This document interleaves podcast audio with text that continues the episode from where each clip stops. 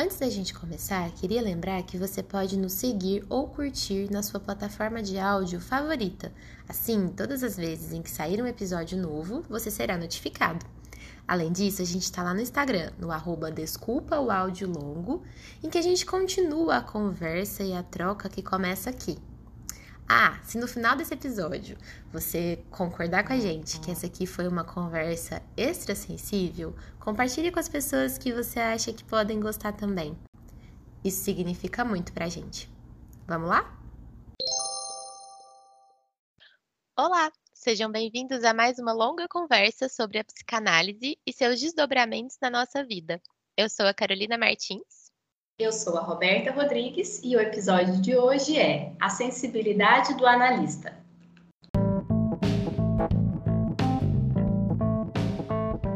Esse episódio é patrocinado por Anglofone English Curses Francisco, José Roberto, Lúcia, Sônia e Vitor Hugo. Se você também quer ser um apoiador do Desculpa o Áudio Longo, entre no catarse.me barra Desculpa o Áudio Longo e veja de que forma e com qual valor você pode colaborar com a gente. A partir de R$ reais você já pode nos ajudar a continuar produzindo conteúdo de qualidade para vocês.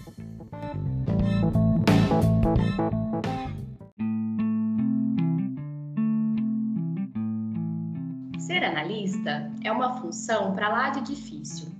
Muitos parodiam o psicanalista como alguém silencioso que, vez ou outra, dispara um uhum e nada mais. Quando nos formamos e começamos a prática clínica, nos sentimos afoitos para mostrar serviço e não corresponder a esse estereótipo difundido em nossa sociedade. Muitos podem até imaginar que, com o tempo, o bom analista vai se tornando experiente e mais sabedor do que o paciente está falando assim que este começa a se queixar. Contrariando essa ilusão, o que se descobre é que quanto mais tempo se tem de experiência, maior é também o tempo que toleramos não saber. E com isso, temos mais condições de nos aproximar da verdade íntima de cada um que nos procura. É necessário, pois, se despir das camadas que nos afastam. É preciso abrir mão do comprovar que se está trabalhando. É primordial silenciar e fornecer escuta, não só ao outro externo com quem dividimos o encontro, mas aos nossos próprios pensamentos, vivências, lembranças que podem vir ao nosso encontro para fazer ponte com o paciente, que de passivo não tem nada. Afinal, só é possível fazer travessia se os dois lados da ponte estão bem estabelecidos.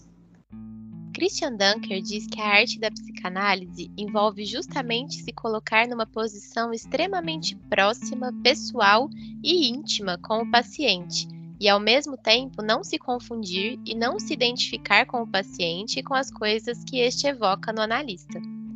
Ferenczi, por sua vez, acreditava que ajudar os pacientes em seus sofrimentos só era possível com a presença sensível e implicada do analista, que, junto com seu paciente, produziria um encontro autêntico, espontâneo e humano. Mas como fazer isso na prática? Como o analista pode facilitar um encontro que gere um processo criativo da dupla? Onde se apoiar para não se perder nesse processo? Que bases precisam estar firmes para que o navegar nestas águas desconhecidas e turbulentas possa ser seguro? É sobre tudo isso que vamos conversar hoje. Vem com a gente? E hoje a gente está aqui com uma psicóloga, que é alguém que se destaca para nós como uma profissional e pessoa sensível, uma verdadeira escritora que esbanja sensibilidade e delicadeza nos seus textos. E é com muita alegria que nós te recebemos hoje para falar sobre esse tema. Ana Flávia, no tempo de um áudio, conta pra gente. Quem é você? Nossa, que acolhimento mais gostoso. Eu agradeço a gentileza aí comigo. Bom, gostaria de agradecer primeiro, né, pelo convite para estar tá aqui, né? É gostoso e desafiador também. Mas eu acho que falar de mim, é, acho que é uma pergunta muito ampla, né? Eu sou a Ana, acho que eu sou uma pessoa curiosa. Isso que isso me fez perseguir o caminho da psicologia. Eu estudei na USP, em Ribeirão Preto, mas nem de longe eu penso que ali eu concluí a minha formação. Eu penso que foi só o começo aí de um processo de me tornar, de vir a ser uma psicóloga. Mas eu acho que até o, o início foi até muito antes. é, nas leituras que eu fazia antes até mesmo de encontrar a psicanálise. Eu sempre gostei muito de ler e então, quando eu soube que era um curso em que havia muita leitura, eu senti que eu tinha encontrado um lugar. E desde o início da faculdade, eu me interessei pela psicanálise e também pela pesquisa. Em seguida, a graduação, eu realizei o mestrado na mesma universidade e comecei meu percurso na clínica conjuntamente. Quando eu estava terminando o meu mestrado, eu fui chamada em um concurso público como psicóloga, só que na área da educação. Depois eu troquei essa inserção por uma experiência também como funcionária pública na área social e a clínica sempre trabalhando conjuntamente, né? Essas experiências, tanto na educação quanto na área social, elas foram muito desafiadoras, porque elas nunca foram da minha escolha. Né? A minha escolha sempre foi a clínica e a pesquisa. Então, elas exigiram muito que eu pudesse né, encontrar um caminho, né? É, e eu fui me apoiando muito, inclusive, na minha experiência de pesquisa, que eu acho que guarda muita relação com a psicanálise, que ambas vão falar aí da experiência de estar frente a algo desconhecido, né? E aí, depois de sete anos que eu estava como funcionária pública, eu resolvi sair e aí me dediquei integralmente à clínica e experi algumas experiências de ensino. Né? Aí em 2019 me senti provocada novamente, eu fui chamada em um outro concurso e é, na área do judiciário, né? Então sou psicóloga judiciária no Tribunal de Justiça de São Paulo, junto com as atividades aí da clínica, atividades de ensino, junto aí com a Roberta, né? Lá no IEP. É, então acho que foram experiências um pouco diversas e que eu acho que foram me é, ajudando aí no meu caminho de vir me tornando, durante todo esse tempo, uma psicóloga, né? Mas não fui acompanhado só, não fui acompanhada só da psicologia, né? Não fui só, né? Acho que todas, também fui muito acompanhada das minhas experiências de leitura, do meu contato, acho que com a arte de forma geral. A gente já vai vendo um germezinho ali atrás, né? Que que é talvez da infância, desse interesse por leitura, desse interesse pela arte. E a psicanálise conversa muito com a arte, né? O tempo todo, né? Eu tô aqui, tava aqui lembrando, né? O Freud ele foi reconhecido, né, com um prêmio na área, né, da, um prêmio literário. Então acho que essa relação é muito antiga, né? Tá desde lá, né, do pai da psicanálise. E comigo também, né? É, foi um pouco assim, né? Adorava ler, me, ficava no quarto com os meus livros. E qual que foi a sua área da pesquisa do mestrado, Ana? É, eu fui pesquisar na área da saúde mental, eu fui pesquisar a questão da qualidade de vida de profissionais de saúde mental. E depois, no, isso, isso na verdade foi na minha graduação, né? E eu continuei a pesquisa no mestrado é, com os familiares de usuários de serviço de saúde mental. Né? A minha pesquisa, na verdade, ela foi quantiquali, né? Eu utilizei muitos métodos estatísticos, além de uma, da, uma análise qualitativa. Como você disse, né, explorando uma coisa que é da ordem do desconhecido, porque é, lidar com a pessoa que chega com uma demanda de saúde mental é sempre lidar com algo desconhecido, tanto para o profissional quanto para o familiar. E aí era interessante porque, bom, tem algo que o, os instrumentos não acessam, né? Então, falei que eu utilizei algo quantitativo, mas eu fazia uma entrevista e era muito interessante acompanhar o percurso, né? Da, dos familiares é, e disso de poder se aproximar e da necessidade de se afastar, né? É, então foi, era muito intenso. Eu me lembro que eu ia até a casa das pessoas para poder fazer, né, a minha pesquisa e parecia que eu não, não conseguia fazer mais nada depois. Tamanha era a mobilização, né, na, naquele momento. Eu sou muito grata a essas experiências que eu tive, né? Estou aqui pensando com vocês quantas experiências diversas eu tive, né? E eu acho que isso conversa dentro de mim, né? Sim me reconheço nisso que você fala. Eu acho tão interessante quando a gente consegue falar em voz alta todas essas coisas que uhum. já nos atravessaram, né? Que, porque às vezes a gente vai vivendo aquilo e nem presta atenção no que, que a gente está vivendo e no que, que aquilo está construindo dentro da gente. E aí, acho que falando assim, dá para ter dimensão disso.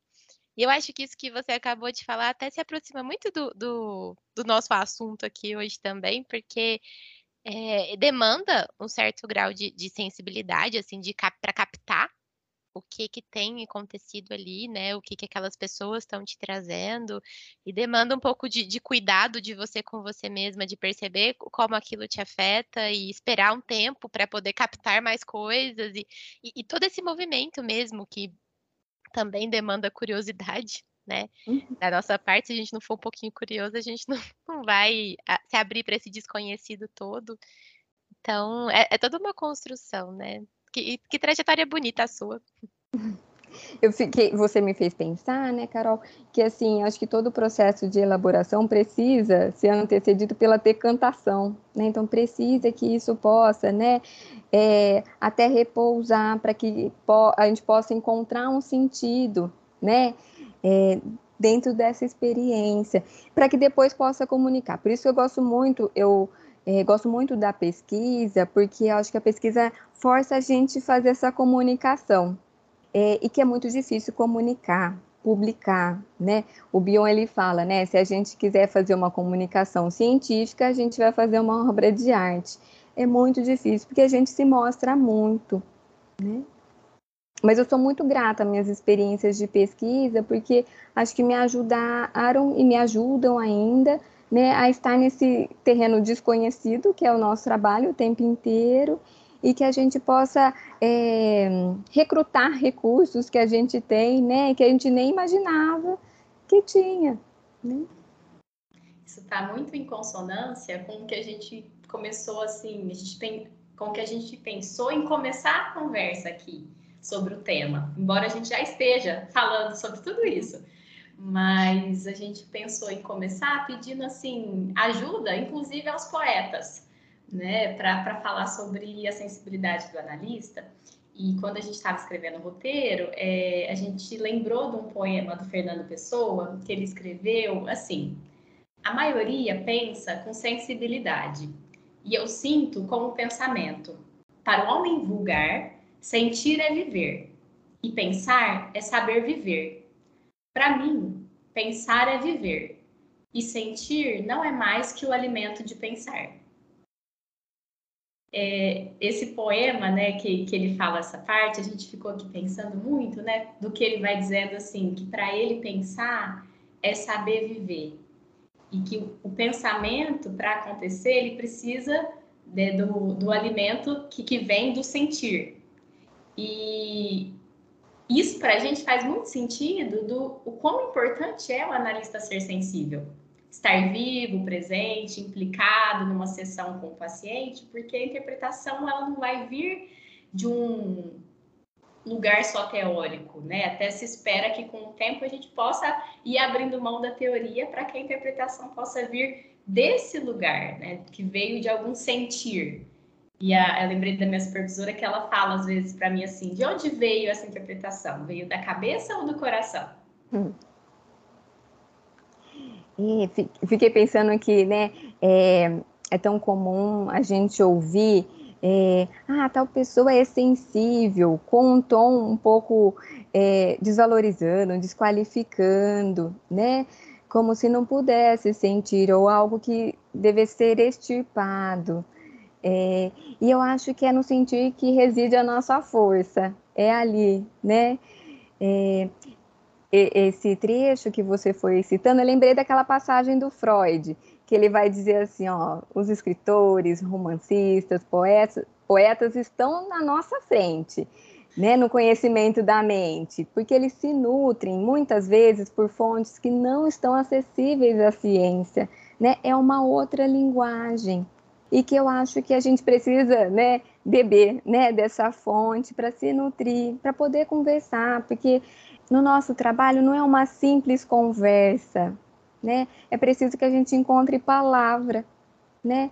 E, e encontre um jeito de comunicar, né? Eu penso que também sensibilidade não tem a ver só com encontrar palavra, né? Não, tem a ver também com, pode ser um gesto, ou pode ser até o silêncio, né? Sim. E, e, como é trabalhoso isso de encontrar a palavra, encontrar o gesto, suportar um silêncio com significado, né? O que diz respeito àquilo que de fato está acontecendo por dentro, porque a gente sente tanta coisa que ainda não tem nome, ou que ainda não tem né, materialização. É, eu estava aqui pensando, vocês falando sobre isso, né? De, de, você falando, Ana, sobre como as pessoas tratam ser sensível, muitas vezes com um tom meio pejorativo. É, eu, eu gosto muito de filosofia. E eu faço um, um curso, né, que é uma vez por mês e tudo mais, e é muito legal, inclusive. É com o Frederico, depois a gente pode marcar ele lá no Instagram para divulgar. Hum. Mas é, eu estava lembrando aqui de uma aula específica que estava contando um pouco, na verdade, é, nem é uma aula específica, estou aqui pensando, né? É um, um, conjunto e que juntou aqui no histórico da filosofia mesmo, que lá nos primórdios, lá a filosofia é, pré-socrática, inclusive, lá na Grécia, tinha muito essa coisa do sentimento envolvido, né, da natureza, do contato com a natureza, daquilo que, que, as, que, que as coisas com que a gente tem contato evocam na gente, e que durante a modernidade a gente é, criou muito uma ideia de, de racionalização das coisas. Então a gente vive muito na base do racional, né? Por muito tempo, aquela coisa do penso, logo existo, do Descartes, que a gente estuda lá no começo do, do curso de, de psicologia também, de, de como que a coisa foi sendo construída aí.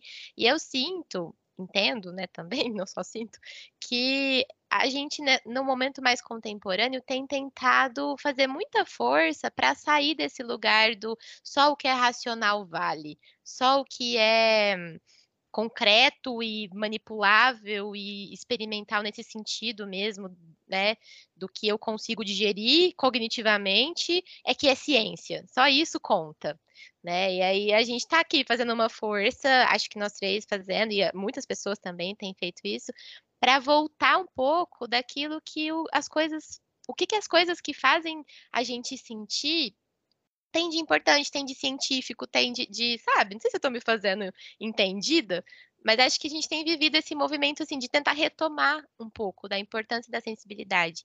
E isso na nossa profissão é fundamental, acho que dentro da psicologia mesmo, não só na psicanálise, porque existe uma coisa meio da psicologia de muitas vezes tratar a coisa só como muito concretona, o que, que aparece ali. E se a gente não se mantém sensível, né, se a gente não se mantém sentindo junto, a gente não consegue nem compreender do que, que a pessoa está falando ali com a gente de verdade. Acho que a gente tem tentado fazer uma, uma força para retomar o valor que tem a sensibilidade na nossa vida. Nossa, você me fez pensar tanta coisa que dá vontade de falar de tudo, né? Vou tentar falar alguma coisa aqui, mas primeiro eu fui resgatar a minha experiência, né? Que eu estava falando é, da minha experiência de pesquisa, né? Que meu caminho foi quantitativo também, estatístico, né? E eu fiquei, lembro que eu fiquei muito feliz ao final assim da pesquisa que a minha parte qualitativa ela confirmava, corroborava, né, a parte quantitativa, né? Eu me lembro desse estado assim lá, né? E que é a marca da pesquisa aí, né? Do, do, do quanti, da quantificação. E eu lembrei esse dia eu estava dando aula de metodologia, né? Levei uma uma citação do Manuel de Barros, ele fala assim, né?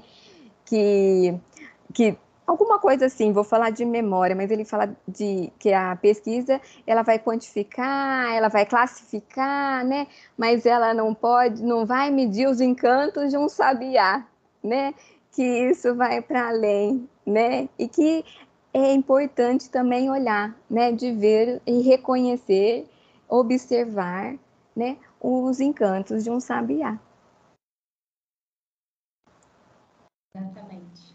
E às vezes faltam tantas palavras, né? Porque agora mesmo está me faltando palavras, no sentido de que eu ainda estou digerindo tudo isso, assim, que a Carol falou, que você falou, com o que eu estou sentindo, para produzir alguma fala conectada com o que eu realmente estou vivendo aqui. Eu acho que é algo dessa ordem que a gente tenta, que não é sempre que a gente dá, dá conta de fazer isso, mas que a gente tenta e se propõe fazer a cada encontro com o paciente, estar tá conectado com a verdade.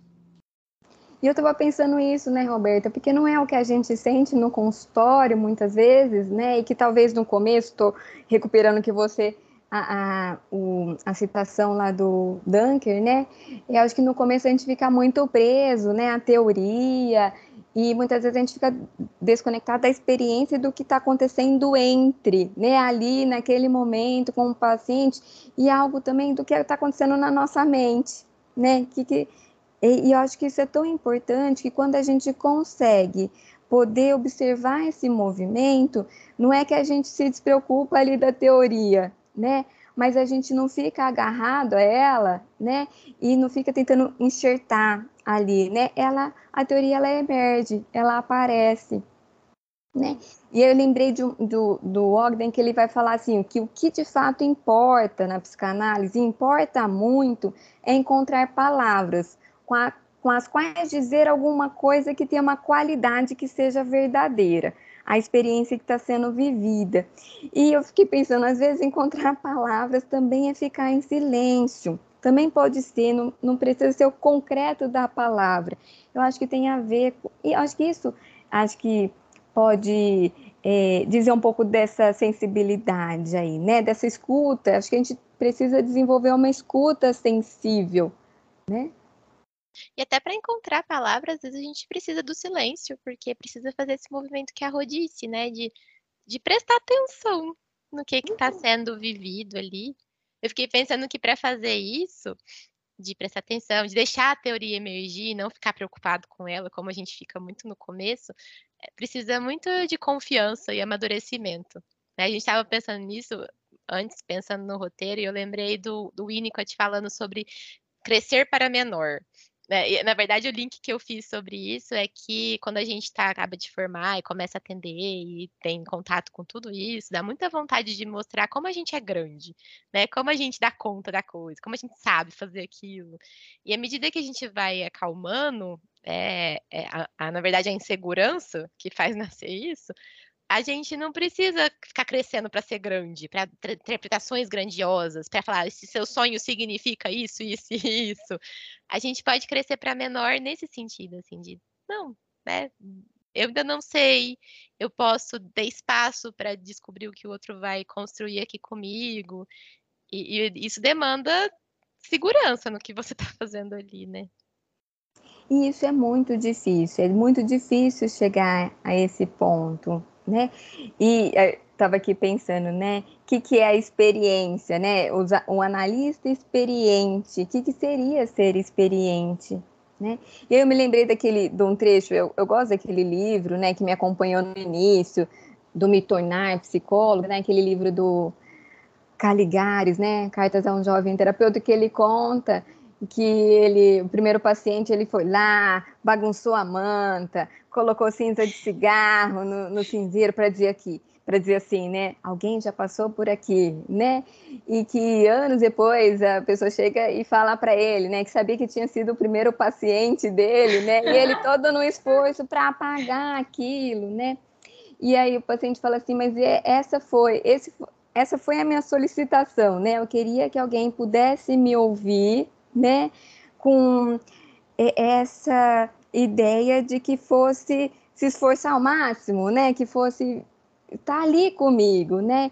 Eu acho que a gente faz um percurso, né, de tentar se pegar a teoria como se fosse isso, a gente faz percurso contrário até chegar lá, que o que vale é estar ali de verdade, de uma maneira viva, né?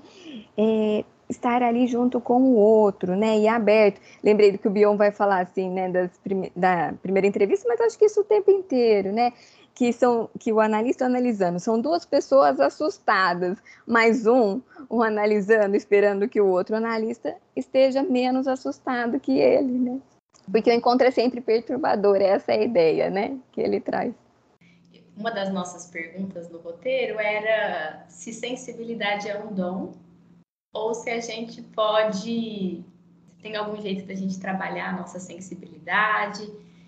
Eu estou aqui ouvindo, pensando tudo isso que a gente está conversando, pensa, tá me vindo muito a palavra processo na cabeça, assim, né? De que é, não tem como, acho que chegar nisso que a gente está falando entendendo que esse chegar ele não é estanque, porque não ninguém, mesmo um analista experiente, ele não vai chegar num lugar em que ah, agora eu estou mais tranquilo para fazer uma, um atendimento em que eu vivo a experiência junto com o paciente, né?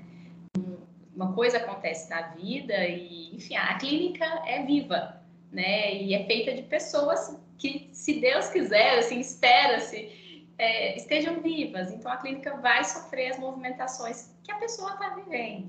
Mas o quanto que eu acho que é um processo para que a gente consiga perceber essa nossa sensibilidade.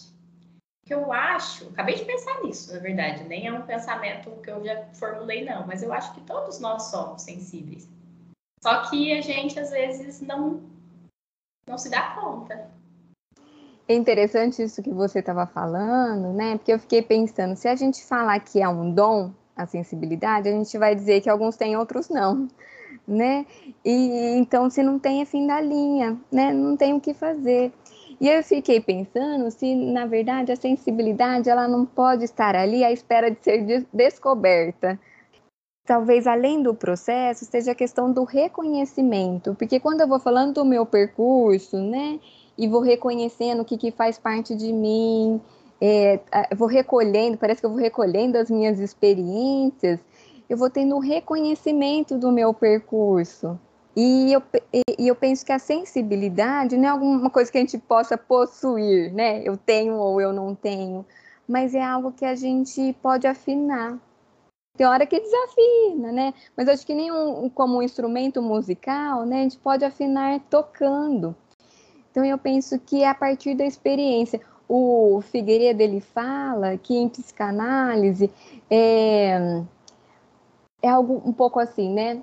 É que não, em, a partir de uma perspectiva, ela não dá para ser transmitida, ensinada.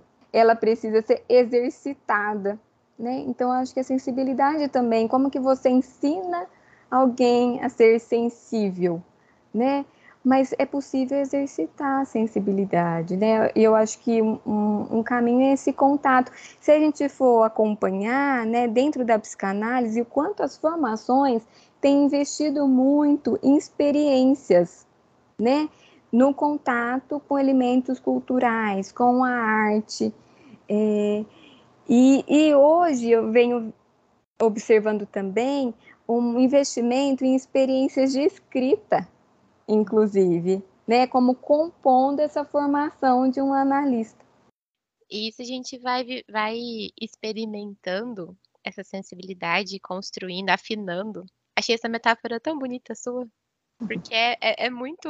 Acho que dá pra gente identificar muito isso na gente. Mas a gente vai afinando isso desde sempre, desde que a gente se dá conta de que é gente.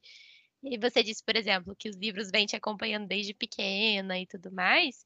É claro que isso acaba tendo um impacto na forma como a sua sensibilidade vai acontecer no presente, né? E a gente vai se afinando e se, se percebendo sensível de várias formas, não só quando vai fazer psicanálise, mas quando vai viver. E quando a gente se permite, né, a descobrir e a vivenciar isso, né? Lembrei de um outro autor que ele vai falar assim, ó, um livro, ele toca numa parte do nosso cérebro como a corda de uma harpa. Né? Então ressoa uma nota internamente. Mas o som, o som ele mais do que depender do autor, ele vai depender das nossas cordas internas, né? Então o que, que vai compor as nossas cordas internas? Não é só psicanálise, né? No, no nosso trabalho, né? É o que a gente é, é o que a gente já viveu, é o nosso percurso todo faz tanto sentido em vários níveis, assim. Me veio várias coisas na cabeça. É... A priori, você olhando de fora, às vezes você até, eu já, já me peguei pensando, já conversei com pessoas que falaram isso. Ai, porque, nossa, o pessoal da psicanálise adora associar coisa com pintura, com é, poema, com arte, ai, quase como se fosse uma coisa muito só para mostrar. E eu me peguei lembrando de épocas assim em que o meu estado interno não estava o que estava tocando aqui dentro não era música tranquila, não. Era, era um rock pauleira tenso, terrorífico. E deu pensar assim, não, nesse final de semana eu vou assistir tal coisa, porque tal coisa vai me dar elementos para eu estar com o paciente na sessão. E aí isso se você perde muito a função e o sentido. Não adianta ser o, o, a arte pela arte, né? Então eu vou assistir tal coisa e eu vou já vou estar com essa ideia desse filme na hora que o paciente falar, não acaba que você nem consegue utilizar daquilo. Uhum. Que é diferente de você estar num momento X que você pode estar, sei lá, uma amiga minha, ela, ela gosta muito da Jujut, amiga nossa. E, e a Jujut é ótima, adoro ela também. É, mas ela até fala, assim, uma época ela falava, ai, gente, tem gente que usa poesia, que usa pintura. O que eu falo com os meus pacientes é dos vídeos da Juju. e não estou querendo dizer se é menos ou mais, mas pode ser qualquer coisa que você está vivendo é, de verdade. É que não queria usar a palavra de verdade, né? Mas que você está vivendo, entregue. Tem uma autenticidade aí, né? Eu acho que isso que, que, que é verdade, que a gente fala aqui na psicanálise, a gente trabalha com a verdade. O que, que seria a verdade, né? Estou pensando nessa questão que é autêntico, porque eu acho que o risco que se corre, né? Então, quando a gente vai falar, ah, então tem que ler, então tem que ver filme, então tem que ter contato com a arte, de uma formação virar uma formatação, né? E que aí todo mundo fica igual, e não é, sensibilidade não é isso, né? Não é disso que se trata. Uma formação não deveria ser uma formatação. Sim, eu tava. Nossa, esse episódio tá cheio de frases boas. Tá, nós vamos publicar um monte de frases. Você falando isso, Ana, me fez lembrar aqui que é, sobre não ficar igual. Eu tava dando uma supervisão essa semana e aí a, a moça estava falando que ela tava, ficava muito angustiada quando chegava um paciente e, e, a pessoa falava assim: Ah, eu já vim de tantos outros processos de psicoterapia, já fiz psicoterapia antes, não sei o quê, não sei o quê, e ela ficava esperando que esses pacientes é, ou fossem avaliá-la, ou então eles já fossem saber mais ou menos, né? Já vinha com alguma coisa mais ou menos pronta e que ela estava percebendo que não, não tinha nada pronto lá, que ela nem sabia que psicoterapia era essa, porque tinha um monte de coisa ali muito num estado primitivo. E aí a gente foi conversando junto sobre como pode até ser que eles tenham estado em outros processos de psicoterapia e que isso tenha sido até muito rico para eles em alguns sentidos, mas que era a primeira vez que eles estavam ali com ela. Uhum. E isso torna tudo aquilo uma coisa muito única para os dois. É a primeira vez que ela está ali com eles também. E eu tenho a impressão de que isso até se repete, assim, mesmo um paciente que às vezes para e depois volta, por mais que exista uma linha de continuidade, não é a primeira vez que você está ali literalmente com a pessoa. É a primeira vez que você está ali com aquela pessoa, naquele momento, com aquelas condições. E, e aí não tem muito jeito da gente esperar que as pessoas, os psicanalistas sejam todos iguais, porque isso é impossível, né? E tanto é que a gente fala, né, que não existe. Se, é, se alguém faz a análise com, com um analista e faz com outro, não é a mesma. Isso não quer dizer que não seja científico, né? Não é disso, é de outra ordem, que a gente está falando de uma relação. A psicanálise, ela sempre se dá dentro de uma relação, né? Mas eu fiquei pensando, vocês se lembram daquela passagem que o Bion vai falar, né? Que quando um autor ele escreve de personagens imaginários, Aí ele fala até do Otelo, que esses personagens devem lembrar alguém de carne e osso. Né? Acho que isso, quando a gente lê né, um livro e pega a gente, parece que está falando de gente de carne e osso, não é um personagem. É, a gente imagina, né? Parece que a gente convive, podia ser melhor amigo, inclusive, né? E aí ele continua perguntando: o último artigo que você leu na revista tal te lembrou de gente de verdade? De carne e osso? Né? Esse é um ponto, né? Aí eu fico pensando, e o analista? Será que é alguém de carne e osso, né? É, porque o analista tem que ser alguém de carne e osso. Quando alguém vai procurar um analista, será que ele não está procurando alguém? Uma pessoa, né? De verdade. E eu acho bonito que o Winnicott ele vai falar, né? Que talvez ali na experiência de análise, talvez é, vai ser o primeiro momento que aquela pessoa vai viver aquilo pela primeira vez, né? E, e, quando se fala, ah, eu não sei que paciente que vem, mesmo que eu esteja atendendo ele há X tempo, é porque eu não sei quem vem, que parte que vem, né? Como ele vem, eu não sei, né? E se eu posso estar aberto, eu não sei, eu não sei, eu não chego lá com as minhas teorias para colocar dentro do paciente e, e, eu posso encontrar aquele paciente como ele está naquele momento, que parte dele vai aparecer. Eu acho que a gente fica aberto, aberto talvez vulnerável também, né? Porque a gente né, fica naquele lugar que a gente não sabe. Mas é daí aí que eu acho que reside a força, aí reside o trabalho e a potência do nosso trabalho. Eu acho que é nesse lugar. Ele é muito potente. E é, é muito triste, eu acho que hoje, né, depois de um tempo que a gente, não é pelo tempo, né, mas que pode reconhecer, né, como naquela ânsia que a gente tinha de compreender, de compreender, é, que a gente pode compreender quando a gente faz o inverso, que a gente pode estar lá aberto e não munido, né? Ali com um monte de teoria, apesar das teorias estarem já dentro da gente.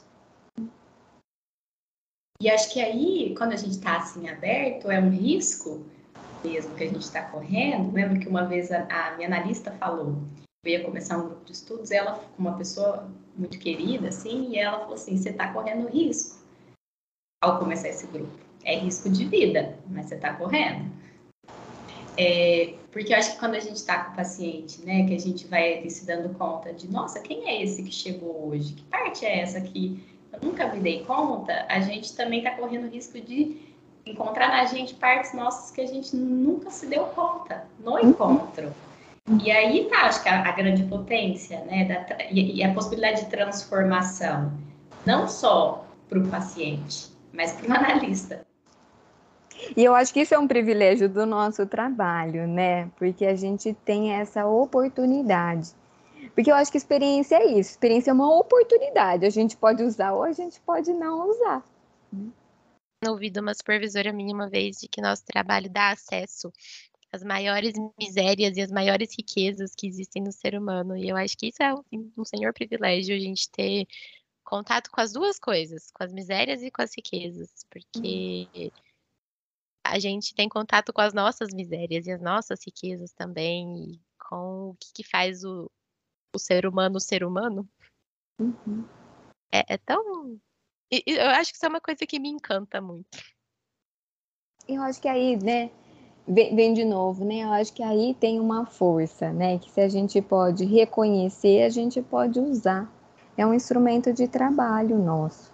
Né? Inclusive, o que a gente reconhece na gente, claro, que não é para colocar ali no paciente, é trabalhado, mas acho que a gente tem a oportunidade de usar. Né?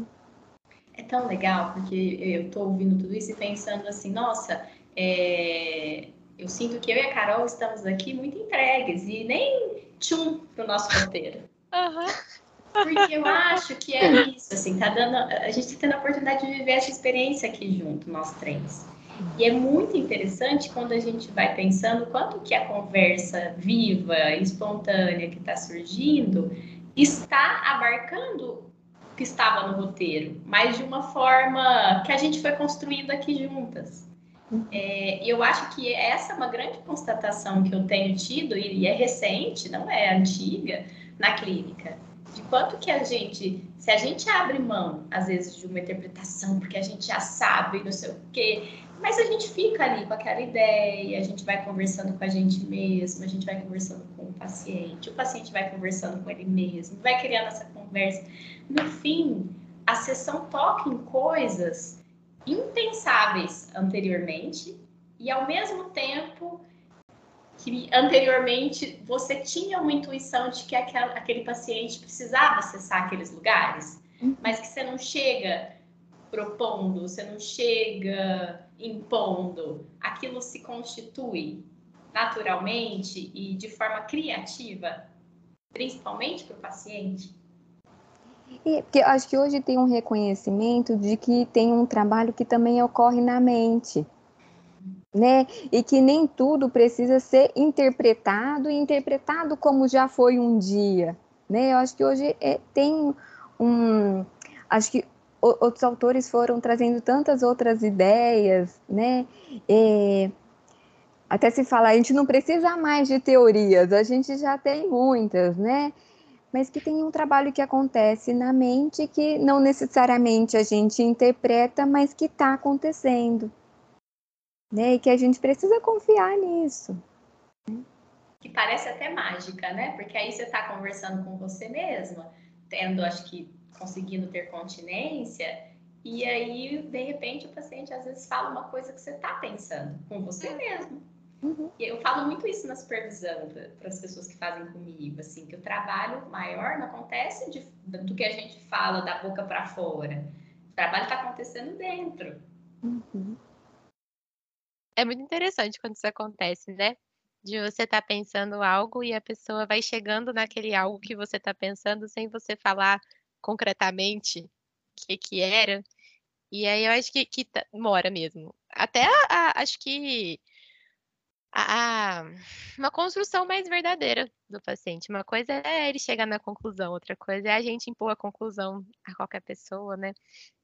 E estava pensando aqui que para a gente chegar nesse lugar precisa primeiro ter visitado todas essas teorias, porque sem fazer isso, a gente está ali perdido. Mas a teoria ela se mostra, ela emerge, né? Eu fiquei pensando, são vários, são vários pensamentos querendo ser pensados, né? Não é que e aí de repente ele tá, ele tá ali, né? Ele pode ser nomeado, ele pode ser conversado. Né? Precisa de espaço, né, para que possa emergir. Se a gente ocupa, né, o espaço com as teorias, né, ou com suposto conhecimento, né, isso não pode aparecer tão gostoso. Sim, eu tô aqui pensando. Tanto que, que isso aparece no nosso fazer clínico, mas também na nossa vida como um todo. E eu, acho que isso que a estava falando nesse aqui agora, sobre a gente estar tá, né, nem aí pro roteiro.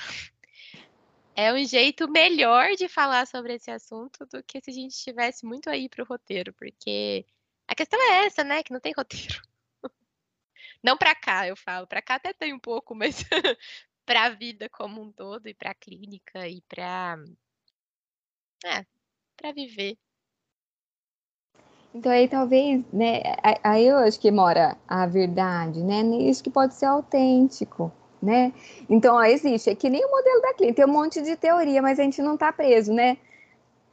Não é, o, não é usar como algo pré-estabelecido, mas as ideias estão aí, elas se elas têm espaço, elas podem aparecer. E que talvez seria loucura, ou como né, a Carol disse, no estado de ficar muito perdido, também se propor a fazer uma conversa dessa e a gente não fazer um roteiro.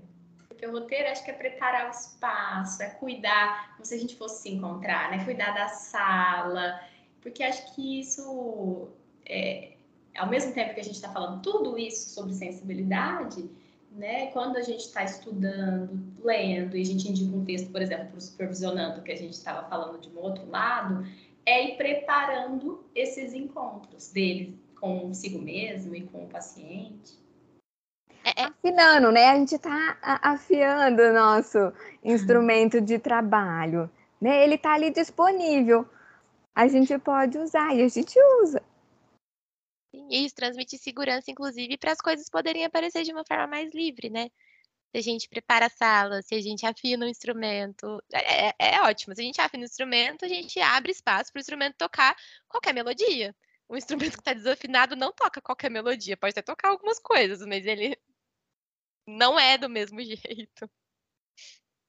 E às vezes faz barulho, né? Não faz música. Bora pra Caixa Pandora, então?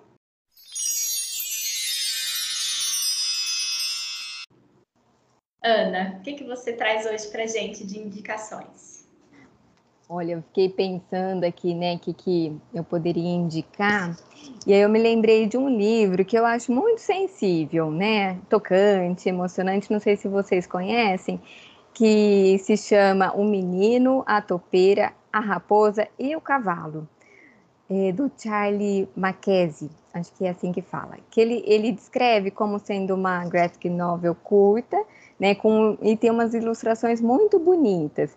E fala de um encontro com os personagens, então tem um menino que está muito solitário e ele tem várias perguntas, né, e ele vai encontrando então os outros, né, a topeira, a raposa e o cavalo, e eles vão conversando, e todos são muito vulneráveis. E o autor fala: Olha, eu me reconheço nos quatro, né? De um outro ponto de vista, a gente pode até pensar que os personagens são aspectos da mente, né, do menino, né? E eles vão dizendo da, das dificuldades, da, da, dos medos, das inseguranças e da esperança. E então o menino vai perguntando e a topeira vai vai conversando com ele, o cavalo vai respondendo e a raposa ela é mais silenciosa, né? Eu acho que é um livro muito bonito, sensível, que vai dizendo da, das dores e que vai falando da necessidade de poder conversar.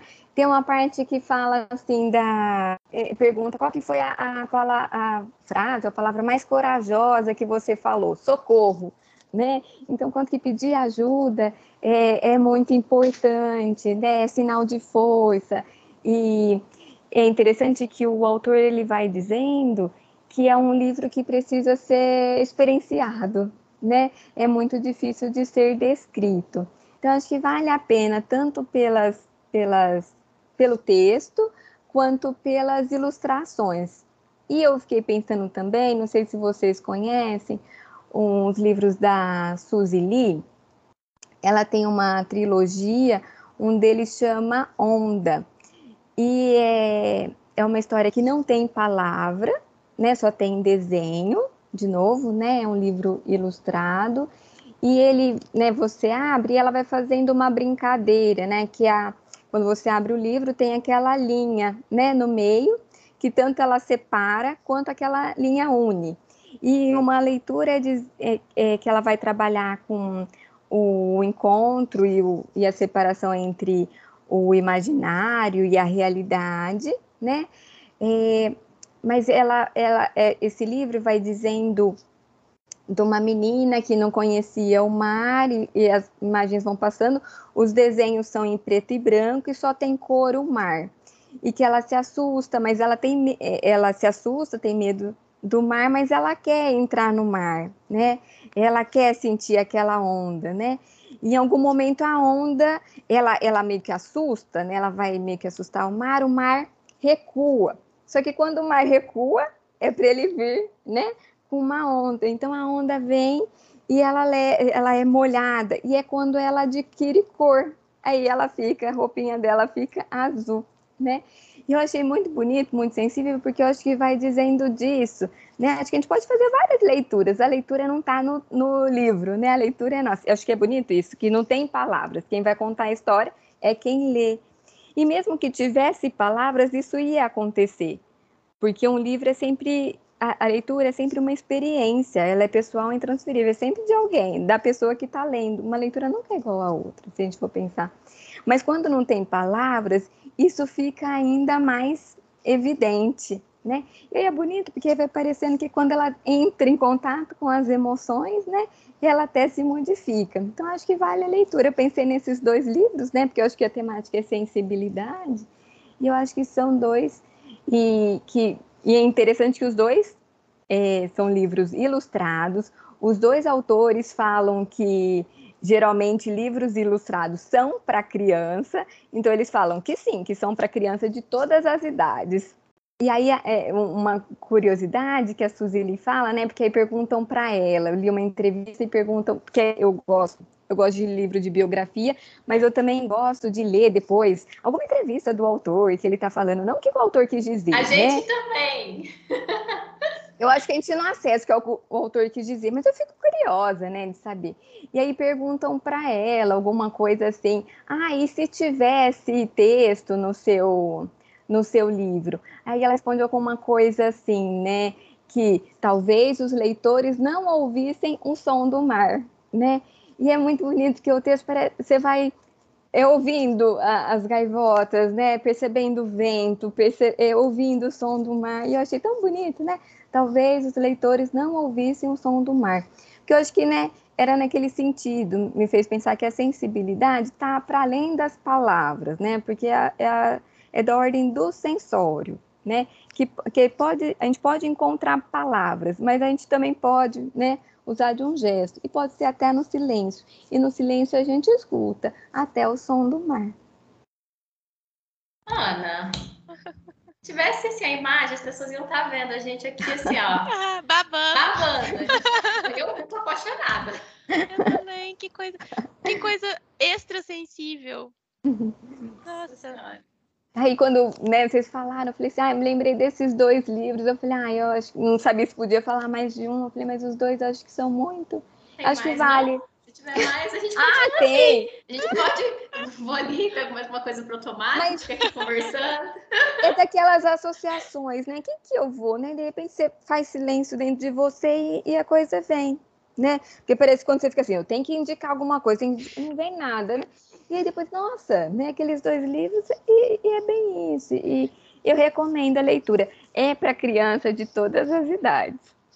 Vou compartilhar até uma coisa muito nossa aqui, minha da Rô, porque essa coisa da caixa de Pandora muitas vezes cai nesse lugar. Nossa, o que, que eu vou indicar? O que, que eu vou indicar? O que, que eu vou indicar? Tem que pôr alguma coisa. E aí, no começo desse ano, a gente tá, tem, uma, tem conversado sobre, né, pegar mais leve com essas tem que da vida, né? É, tá, então tá, a gente vai indicar na caixa de Pandora se a gente tiver algo para indicar. Não teve uma caixa de Pandora que ficou vazia. Sempre surge alguma coisa. E, surge nesse lugar que você falou, né? Assim, de, de... Hora que você faz silêncio e abre espaço só para deixar vir, vem alguma coisa, né?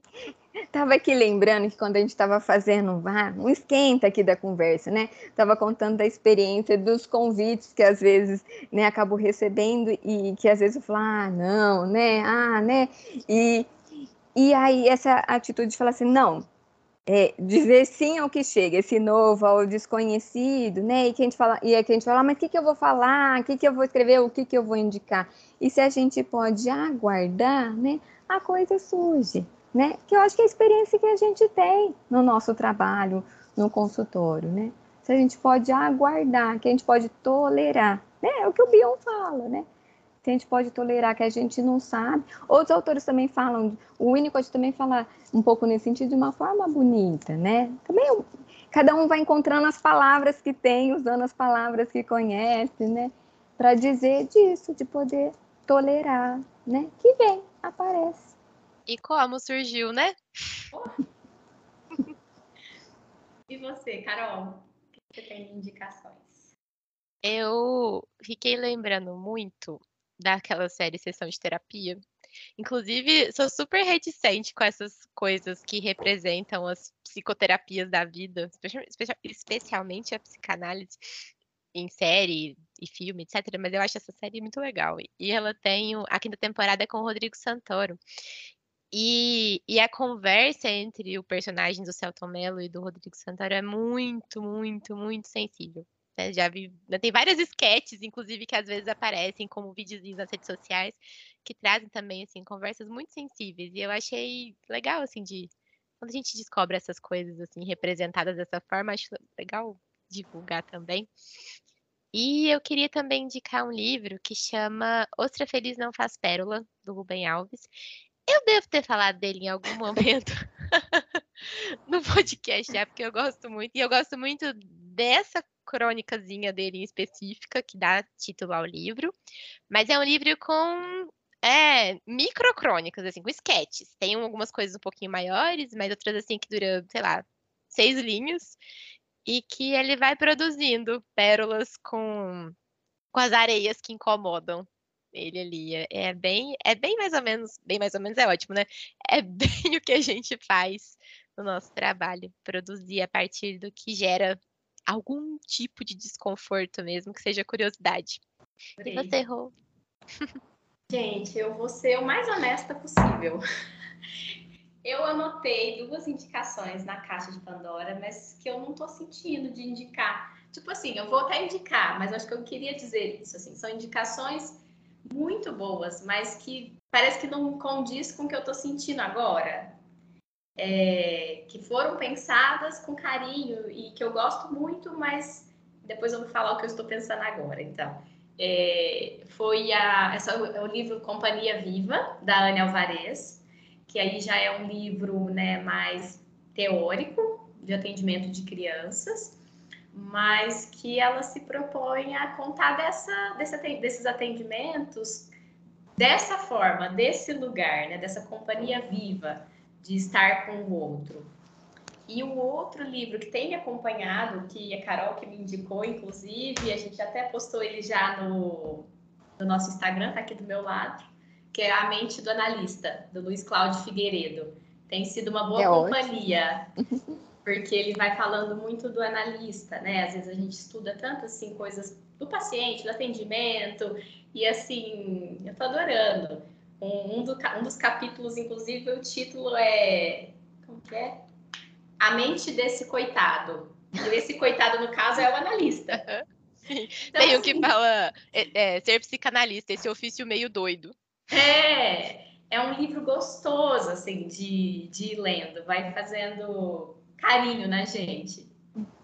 Mas agora, pensando assim, foi me surgindo tanta coisa, me surgiu autores que eu queria dizer, assim, que são boas experiências de, de ler, porque trazem essa sensibilidade, assim. Veio muito o Walter Ugumãe na cabeça, mas não pensei em falar nenhum livro específico, mas só do autor mesmo, e da Eliane Brum, que são autores que tocam muito fundo assim na gente e, e que eu acho que às vezes dizem de algum estado mental, de alguma emoção, com palavras que às vezes a gente não consegue acessar e que muitas vezes eu me vi assim sendo ajudada por eles ao lê-los de lembrar, por exemplo, de, de algum paciente enquanto eu estava lendo eles. Né? Então, acho que é algo que ajuda muito também na nossa. É, pode ajudar a gente na prática clínica, né? E, ah, e são autores que vocês vão gostar muito, assim, pelo menos eu sou apaixonada nos dois. Eu gosto de todos esses, gente. Eu acho que eles são realmente uma companhia, né? E a experiência de leitura é uma, é uma experiência de leitura da gente mesmo, né? Por isso que a experiência ela é de cada um, né? Mas são ah, autores que me acompanham eu quero indicar um episódio nosso. É verdade. que é o com a Kátia sobre. Uma paixão chamada leitura. Sim, sim. Que lindo. E eu quero muito indicar, porque acho que tem, tem tudo a ver, assim, as coisas que ela foi falando, que a gente foi conversando com ela, acho que conversam muito também com, com esse finalzinho aí.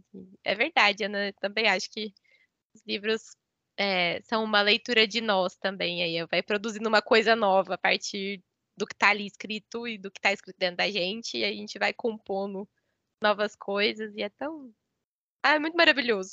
Para ajudar as pessoas, é o nosso episódio 32, que aí às vezes na hora de procurar fica mais fácil.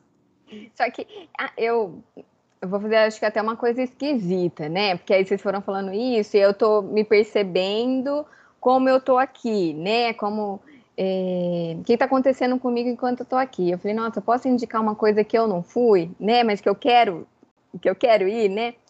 Porque pensando em experiências, eu estava lembrando daquela exposição do Van Gogh que está acontecendo lá em São Paulo, que é uma exposição imersiva da projeção do, do, dos quadros. Então não é um encontro com o quadro que ele pintou, mas a projeção dos quadros. E eu já fui numa exposição, não fui nessa, mas já fui uma muito parecida, né? De um, um, outro pintor, e que é muito legal, porque assim você vai sentindo que é outra experiência, né? É, que você vai sentindo que você está dentro da obra, né? E aí eu, que eu pensei nisso agora, né? Porque eu, eu tava aqui pensando, nossa, gente, que legal tá aqui, né?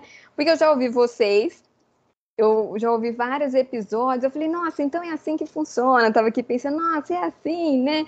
E aí eu me lembrei, né, de, de como é estar dentro, né? E aí eu lembrei desse, dessa exposição que eu acho que está acontecendo até o meio do ano, acho que vale ver, vou tentar ver, né? Mas eu queria dizer dessa sensação de estar dentro, né? Que é muito legal, que comecei a dizer que era ah, é desafiador, acho que era até assustador, mas que eu tô tendo a experiência agora que é muito legal de estar tá dentro, de ver como que funciona e de ver que uma conversa que acontece. Os dois livros que eu indiquei, eu acho que são conversas, né? E, e, e os dois autores eles falam de usar os livros como ferramenta de conversa. Ai, que lindo tudo isso. Uhum. E vai, conversa boa é essa, né? Que parece que assim, você não quer acabar. Porque isso que você acabou de falar me fez pensar aqui quando eu fui a Inhotim, que é esse museu ali também interativo e você se relaciona com a obra, né? Você sente muita coisa. Então, vou indicar aqui também que as pessoas vão a, Inhotim, que é muito, muito interessante. Sim. Vai surgindo, né? Um monte de coisa. Eu acho que deixar nós vamos ficar aqui até mais tarde. Mas precisamos ir, né? E a gente agradece muito, Ana, por estar aqui com a gente hoje, no meio de tantas coisas que você faz na sua vida, dos seus compromissos, ter tirado esse tempo para estar aqui, que a gente sabe, né, desde o início você disse que é, era um desafio, e que bom te ouvir agora dizendo de como você está sentindo pós, a experiência, né? Sim, muito obrigada, estou muito feliz por ter te conhecido, pelo nosso encontro aqui hoje. Você acho que fez suscitar muita coisa dentro de mim e, e me fez muito bem. Então, obrigada por ter topado estar aqui. Eu que agradeço, gente, o convite. Foi uma experiência e tanto, né? Acho que ajuda a reconhecer percurso, a organizar, a pensar e a desafiar, que eu acho que a gente é desafiado o tempo inteiro no nosso trabalho, né? Muito obrigada. Até a próxima. Até.